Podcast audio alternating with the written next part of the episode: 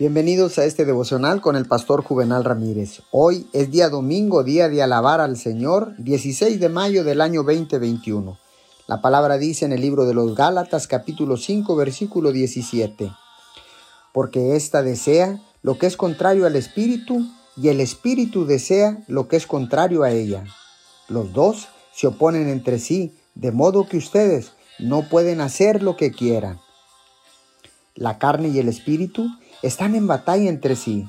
Podemos tener un impulso o un sentir sobre algo y sabemos en nuestros corazones que es correcto, pero nuestras mentes tratarán de disuadirnos de ello.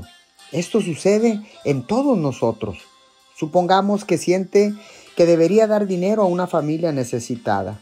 Su corazón cree que es lo correcto y cree que agradará a Dios porque este deseo es inspirado por el Espíritu Santo.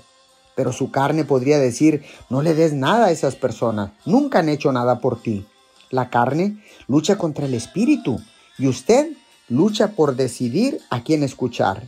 Estoy convencido de que nos perdemos muchas bendiciones en nuestras vidas porque tratamos de comprender demasiado mentalmente en lugar de simplemente permitirle al Espíritu Santo que nos guíe. Hágalo lo que esté en su corazón. Haga lo que esté en su corazón, no en su cabeza. Haga lo que tenga paz haciendo, no solo lo que quiere hacer. Señor, te damos gracias.